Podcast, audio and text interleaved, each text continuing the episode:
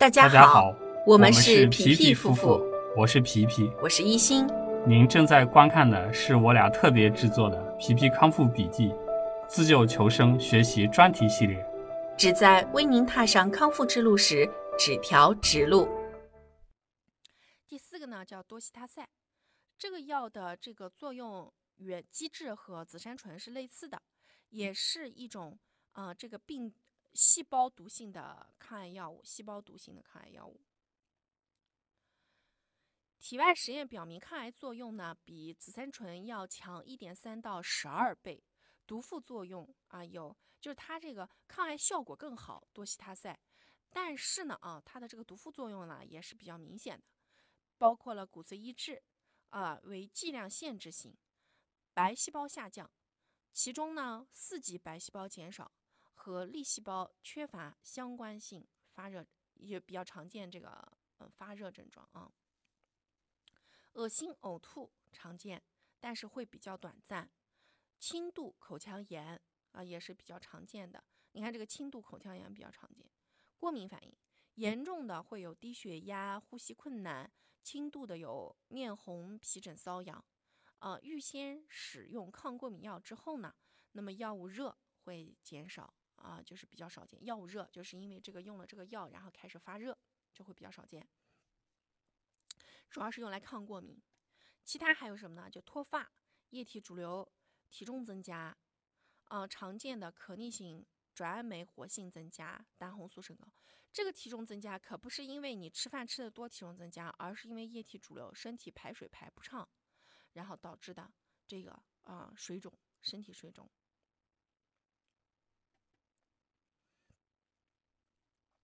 然后就是这个氟尿嘧啶，它是一种静脉注射的化疗药物，嗯、临床是用于治疗恶性肿瘤，而且已经五十多年了啊。我们这个传统药物是属于这个化疗的传统药物。目前临床上得到了广泛应用啊，大部分人都用过这个啊氟尿嘧啶静脉注射药。它能产生比较明显的急性肠胃胃肠炎反应、腹泻、恶心、呕吐、骨髓抑制、白细胞减少。你可以发现没有，这些化疗药物其实它们的这个反应都差不多，是不是？另外还有就是可逆性的脱发，就这个头发还能长出来；皮炎、色素沉着。啊，就我们经常会这个皮肤都黑了，是不是啊？这个四肢开始变黑，指甲外观改变，运动失调，还有发热。最主要的不良反应是黏膜炎和腹泻，会导致脱水、脓毒症。嗯，若合并骨髓抑制，还会导致患者的死亡。发现口腔溃疡或者是胃肠道副作用，就应该停止使用本药。典型的骨髓抑制表现为用药之后五到七天会出现白细胞和血小板计数下降，白细胞的计数最低值常常出现在第一个疗程的第九到十四天，白细胞计数最低值，但是也可以延迟到啊、这个第零天。意思是什么呢？就是说，嗯、那个细胞计数的最低值啊，化疗结束之后就出现，白细胞计数多用药后三十天内恢复。这个血叫血细胞计数多于用药之后三十天内恢复，就三十天之后，它这个血里面的这个血红细胞计数就开始恢复正常，啊，就是它这个骨髓抑制的情况会慢慢减缓嘛，那么慢慢它这个造血功能就逐渐恢复了。建议每周进行血小板和白细胞计数的测定，如果血小板低于我们这个值，嗯，或白细胞计数低于这样的一个值，就应该停止使用本药。嗯，就什么呢？就每升血液当中有一百乘以十的九次方单位的血小板，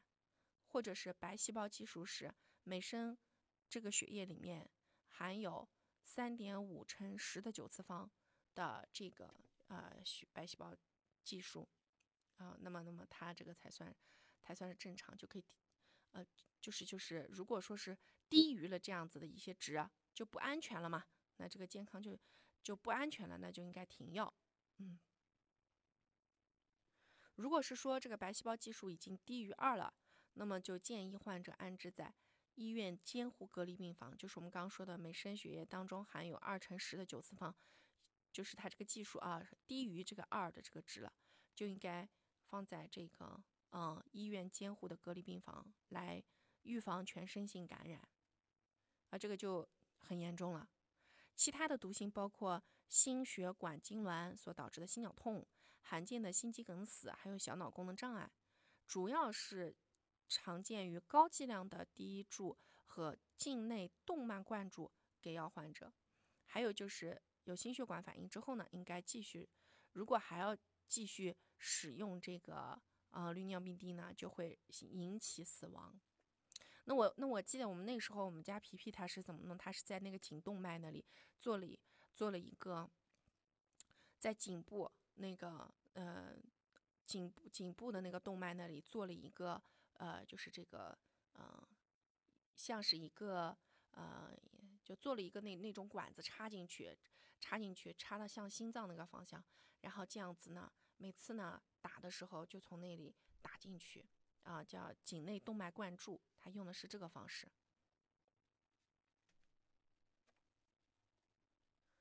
第六个是卡培他滨，这个呢是一种，呃，就是具有极其具有潜力的选择性肿瘤内激活的口服氯尿嘧啶，叫呃口服氯尿嘧啶甲丙胺酯类抗肿瘤药物，它通过肝脏和肿瘤内的三种酶转化为氯尿嘧啶。嗯，这个药呢。他的患者很多患者对于这个药的耐受性比较好，大多数治疗相关的不良反应的程度都是轻度到中度啊，没有什么特别多的不良反应。常见的呢是有手足综合症、腹泻、恶恶心和呕吐、骨髓抑制、血液生化异常以及治疗相关的死亡啊，比较其实是就是就是可以这样讲嘛，它主要的这个症状就是手足综合症、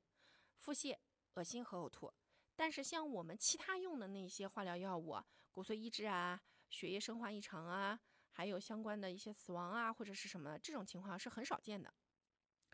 它它的这个治疗过程当中比较常见的这个四个症状：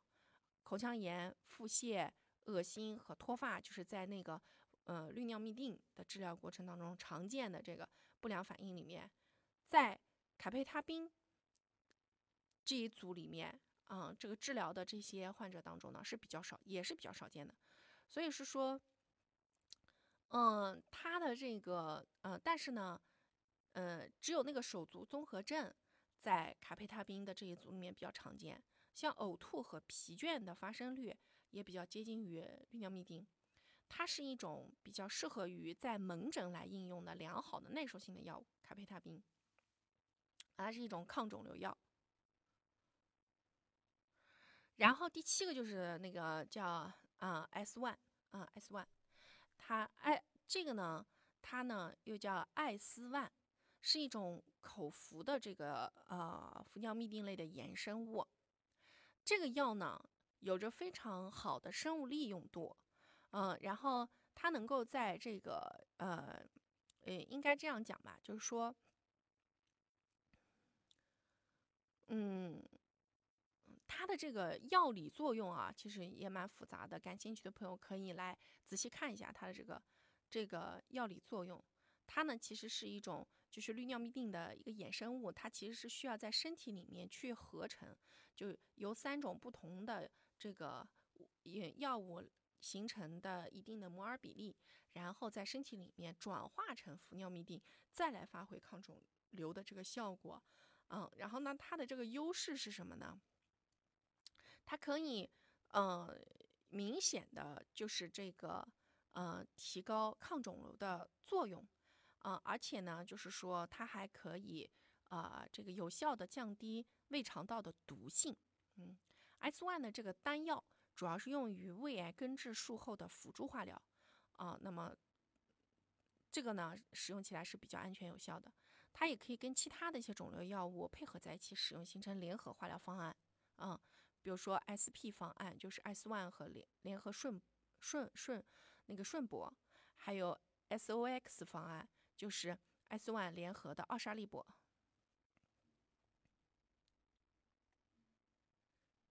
第八个呢是顺铂，顺铂呢是对消化道肿瘤细胞具有比较强大的杀灭作用的一种铂类药物，嗯，主要是杀消化道肿瘤细胞的，比较具有针对性。之前的这个研究也表明，含有顺铂的这个化疗方案，啊，叫不含顺铂的方案，平均生存期可以延长一个月左右，可以延长一个月左右。嗯，在这个，嗯，Spirist 的这个研究中，顺铂的联合方案治疗的患者，因为严重不良反应而终止治疗者，占全部患者的百分之九点八。啊，因此需要延迟一周以上治疗者为百分之十四。发生的三级以上不良反应当中，中性粒细胞减少、贫血和厌食分别是百分之四十、百分之二十六和百分之三十。这种情况在在这个老年患者里面也比较呃突出。它的这个毒副作用主要是包括了胃肠道反应和轻度的骨髓抑制。耳鸣、耳聋、头晕和肾功能损伤，嗯，尚可出现心电图改变以及肝功能损伤。这个药呢，不能与氨氨基糖苷类抗生素或者是强利尿的药来一起合用。嗯，它不能够与氨基糖苷类抗生素或者是强利尿类的这个药来一起合用。顺白啊，是不可以这样合着用的。造血系统的影响会根据它的这个呃剂量而定，就我们骨髓移植啊，偶尔会出现轻度的可逆性的白细胞减少症、血小板减少症和贫血症。高剂量用药可能还会造成严重的骨髓功能损害，比如说粒细胞减少症、骨髓纤维变性症。用药十四天以后呢，白细胞会大量减少，大概二十一天之后。血小板大量减少，呃，如果是在恢整个恢复期来衡量，大过大概是在恢复期的第三十九天左右开始，血小板会开始大量减少。肠道反应呢，就是用药之后的一到四小时会出现，偶尔会出现厌食、味觉丧失、恶心呕吐、腹痛、肠炎这些现象，通常二十四小时之后就能恢复。神经系统的副作用有。外周神经炎伴有触觉丧失，就是会有一种移走感，就是你这个四肢到处都有蚂蚁在爬的那种感觉。有比较少数的病例会出现大脑功能障碍，比如说意识模糊啊、语言障碍啊、痉挛呀、抽搐啊、大脑功能丧失啊、大脑基本功能丧失等等这样的问题比较少。神经毒性可能是不可逆的。其次，给药或者是长期用药之后呢，都可能会出现。这个视乳头水肿伴有视力障碍，嗯，终止治疗之后呢，这个症状会消失。就其实这个顺百类的这个药，它呢是有较强的杀灭作用，但是它太猛了，啊，它就是会出现的这些副作用啊太多了。这个顺百类的，嗯，顺铂、顺铂类的，还有奥沙利铂。奥沙利铂呢是第三代的铂类药物，体外的这个研究证明，它对于耐顺铂和这个啊氟尿嘧啶的癌细胞株具有明显的抑制作用啊，而且啊，奥沙利铂的严重不良反应发生率比顺铂要低，尤其是在血液毒性和脱发等方面比较明显啊。就是什么意思呢？就是嗯，用奥沙利铂呢，它这个血液毒性低，比这个顺铂类低，当然它也有啊，但是它比顺铂类的低，而且不怎么脱发。所以，这个奥沙利铂的方案在老年进展期胃癌患者当中具有比较明显的优势啊。那我们家皮皮用的也是奥沙利铂，它的这个常见的不良反应呢，就是急性和慢性外周神经病变症状，其特点是手足和口周会感觉到异常和迟钝，遇到冷会引起或者是加重啊，就是。会有刺痛的那种感觉，所以那个时候他就老是戴个手套，不能触碰金属，不能碰水，碰这些他就手疼，就会有这个感觉。用药之后数天内呢，避免冷饮冷食，可以预防急性症状。血液毒性通常是以一或二度白细胞减少和血小板减少为主，没有肝肾和耳部的剂量限制性毒性。嗯，仅仅有轻度的恶心和呕吐的这些反应。应用奥沙利铂之后会出现胸闷、气急、腹痛、出汗、四肢麻木、皮疹、皮肤潮红、血压下降等反应。啊，这些国内报道呢也其实也是比较少的啊。那么在呃有一个叫 Seal 的报道里面呢说，接受奥沙利铂治疗的患者，过敏反应发生率是百分之十到十五，通常会出现在这个嗯 FOL FOX 的这个方案治疗的第七到九个周期，但是也可以在任何时期里都出现。嗯。还有就是这个，嗯嗯，用奥沙利铂呢，就其实咱们那个密友里群里面好多有好有有蛮多的这个密友，其实都是用的是联合了奥沙利铂的这个治疗方案啊。那通常呢，医生也都会因为用到铂类的时候反应比较大嘛，所以一般医生和这个药师也都会给大家来解释这些过敏症状的这个，就是这个用了药了以后会有哪些过敏症状。那如果是说，呃，注射的过程里面你自己发现了，哎，这个过敏症状发生了，那么要赶紧跟医生讲，因为这个过敏啊，其实造成的影响还蛮大的呢。嗯，好，那接下来就是这个过敏反应，呃，肿瘤化疗药物的过敏反应发生率呢是百分之五到十五，比较常见的药物啊有这个紫杉类、铂类啊等等。过敏反应呢分局部和全身两种，局部反应呢通常表现为。静脉沿静脉出现的分团、荨麻疹、红斑、N 环类肿瘤化疗药物啊较多见。处理办法呢，就是静脉给予氢化可的松和这个百分之零点九的氯化钠注射液。等到这个症状消退了以后呢，仍然可以继续使用这个上面的这些药。当然啊，这个嗯，你你如果是说身上出现了这些症状啊，通常是即时性的。就是他不太可能会是说你这个治你用完这个药了以后呢，都已经回家了，然后再出现这个情况。大部分呢，你出现这个情况都是用用完药了以后，当时，然后过了一会儿，然后你你就已经马上会出现这种过敏反应了。这个反反应发生的是很快的，就要赶快告诉护士。如果你发生了有分团啊、疹子啊、浑身痒啊、红斑呀这些啊，你一定要赶快告诉护士，哎，去处理这个东西。就家属看到了也也也要赶紧去通知护士。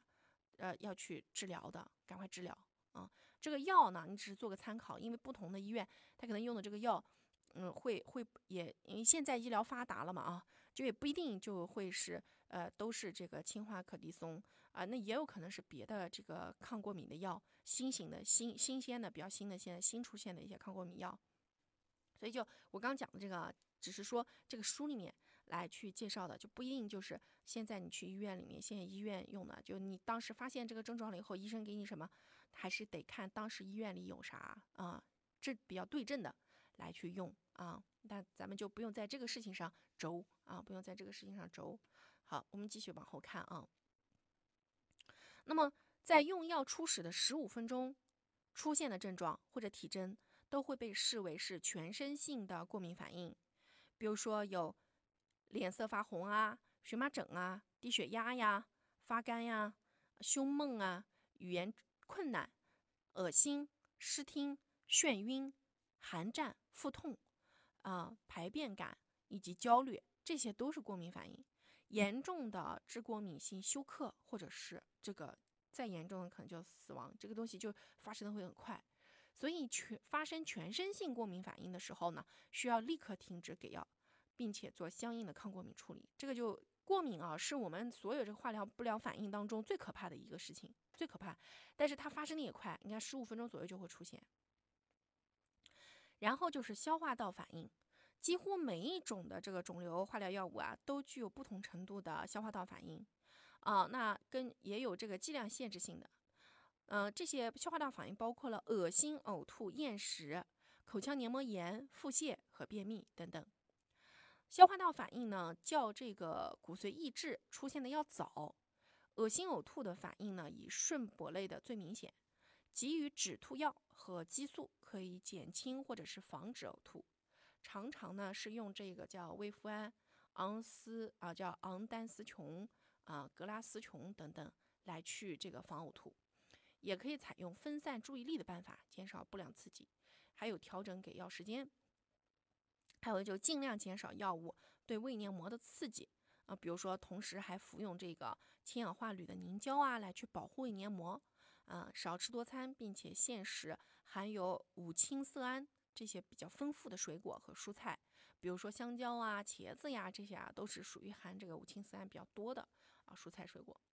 还有抗代谢类的药物，比如说氟尿嘧啶及其它的这个衍生物，还有伊利替康、紫杉类的干细胞移植的时候应用了大剂量的化疗方案等等，这些都会引起腹泻。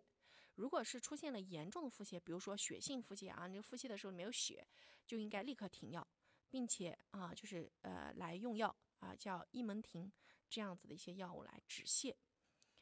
啊，但但是用什么药啊，就得看当时医生他用什么，因为不同的医院针对同一个情况能够提供治疗的不一定就只有一个药。那那像这个呃氟尿嘧啶还有多氯比辛呢，它会引起口腔黏膜炎或者是溃疡，应该注意口腔卫生。化疗开始之后呢，一周之内可以用温开水两百到三百毫升，再加氢大霉素八万单位，然后来去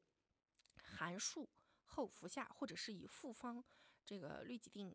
呃液漱口可以减少腹泻和口腔溃疡的发生。当然，这个也是一样的啊，这里只是一个处理的一个建议啊。每个医院它可能